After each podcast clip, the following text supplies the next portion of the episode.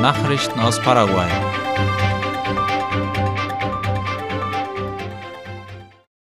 Der Verkauf von Kraftstoffen ist im ersten Quartal dieses Jahres gesunken. Der Aufwärtstrend bei den Kraftstoffpreisen in der ersten Jahreshälfte hat zu einem deutlichen Rückgang der Verkaufszahlen geführt, die im ersten Quartal zusammengenommen um 6,5 Prozent und im Vergleich zum Vorjahr um 17 Prozent zurückgegangen sind. Das geht laut Cinco Dias aus den neuesten Daten der paraguayischen Zentralbank WCP hervor. Der Eigentümer eines der Petrovras Ölunternehmen, Juan José Rojas, sagte in einem Interview, dass die Unternehmen im Januar gut gestartet waren. Ab Februar führten aber externe Faktoren vermehrt zu negativen Ergebnissen. Weiter erklärte er, dass die Verbraucher angesichts der steigenden Preise für den Familienwarenkorb und andere Produkte weniger Geld für das Tanken ihrer Autos ausgeben und stattdessen Busse als Fortbewegungsmittel vorziehen. Senasa erweitert die Wasserversorgungsnetze mehrerer indigener Siedlungen im Chaco. Wie die staatliche Nachrichtenagentur IP Paraguay berichtet, hat der nationale Umwelt- und Sanierungsdienst Senasa in mehreren Siedlungen in den Departementen Boquerón und Presidente Ayes Arbeiten an den Wasserversorgungssystemen durchgeführt. In der Ortschaft San Fernando Curupaytú, die zum Bezirk Puerto Pinasco gehört, wurde das Wasserversorgungsnetz zum Beispiel auf 200 Personen ausgeweitet. In der Siedlung Santo Domingo in Boquerón wurden ein Tank, Wasserleitungen und Anschlüsse gebaut und an das bereits bestehende Wassernetz angeschlossen. Zudem wurde die Gemeinschaftszisterne, die 380 Personen versorgt, gereinigt. Schließlich wurde auch in der Ortschaft Trece de Agosto im Bezirk Mariscal Estigarribia ein neuer Tank eingerichtet. Paraguay präsentiert seine Gastronomie und Kultur auf der UNESCO Lateinamerika Woche. Die Organisation der Vereinten Nationen für Erziehung, Wissenschaft und Kultur UNESCO hat in der vergangenen Woche ihre sogenannte Lateinamerikanische und Karibische Woche in Frankreichs Hauptstadt Paris veranstaltet. Vorbereitet worden waren Ausstellungen und eine Messe, auf der Paraguay seine Gastronomie, sein Kunsthandwerk, seine Musik und seine Kultur präsentierte, wie die staatliche Nachrichtenagentur IP Paraguay schreibt. Die Veranstaltung begann am 31. Mai mit einem Markt, auf dem jedes Mitgliedsland das für sich typische Kunsthandwerk, traditionelle Speisen und Getränke sowie Fotografien, Gemälde und Skulpturen vorstellte.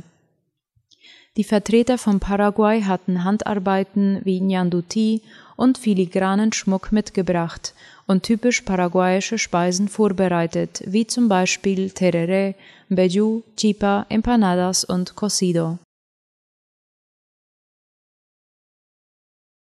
Die UNA und die Universität von Rio Grande do Sul unterzeichnen ein Kooperationsabkommen.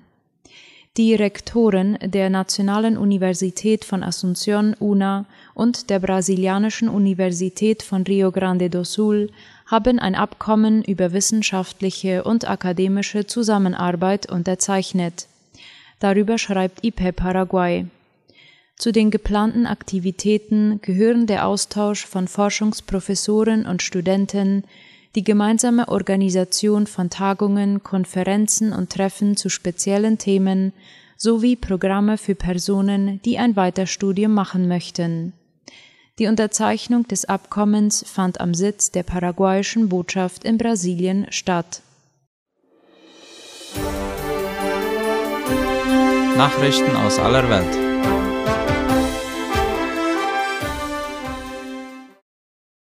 Russland erlässt neue Sanktionen gegen USA. Wie die Deutsche Welle schreibt, hat Russland gegen 61 Politiker und Manager aus den USA Strafmaßnahmen verkündet. Darunter seien die Finanzministerin und die Energieministerin. Die Sanktionen richteten sich unter anderem auch gegen führende Manager aus der Rüstungsindustrie und der Medienbranche, teilte das Außenministerium in Moskau mit. Demnach dürfen die Betroffenen nicht mehr in Russland einreisen. Es handle sich um eine Vergeltung für die Ausweitung von US-Sanktionen gegen Vertreter Russlands, hieß es in Moskau. Die russische Führung hatte Ende Mai bereits eine Liste von fast 1000 Personen veröffentlicht, denen die Einreise in Russland untersagt ist. Dazu gehören Präsident Joe Biden und der Facebook-Gründer Mark Zuckerberg. Britischer Premier Boris Johnson übersteht parteiinternes Missvertrauensvotum. Wie unter anderem die Deutsche Welle berichtet, bleibt der britische Premierminister Boris Johnson im Amt. Er gewann eine Vertrauensabstimmung seiner konservativen Parlamentsfraktion, wobei 211 Abgeordnete der konservativen Partei von Boris Johnson für seinen Verbleib als Parteivorsitzender stimmten. 148 Parlamentarier sprachen ihm das Misstrauen aus. Das teilte das zuständige Parteikomitee mit. Das Votum entspricht einer Zustimmungsrate von 59 Prozent. Dieses Ergebnis fällt für viele Beobachter knapper als erwartet aus.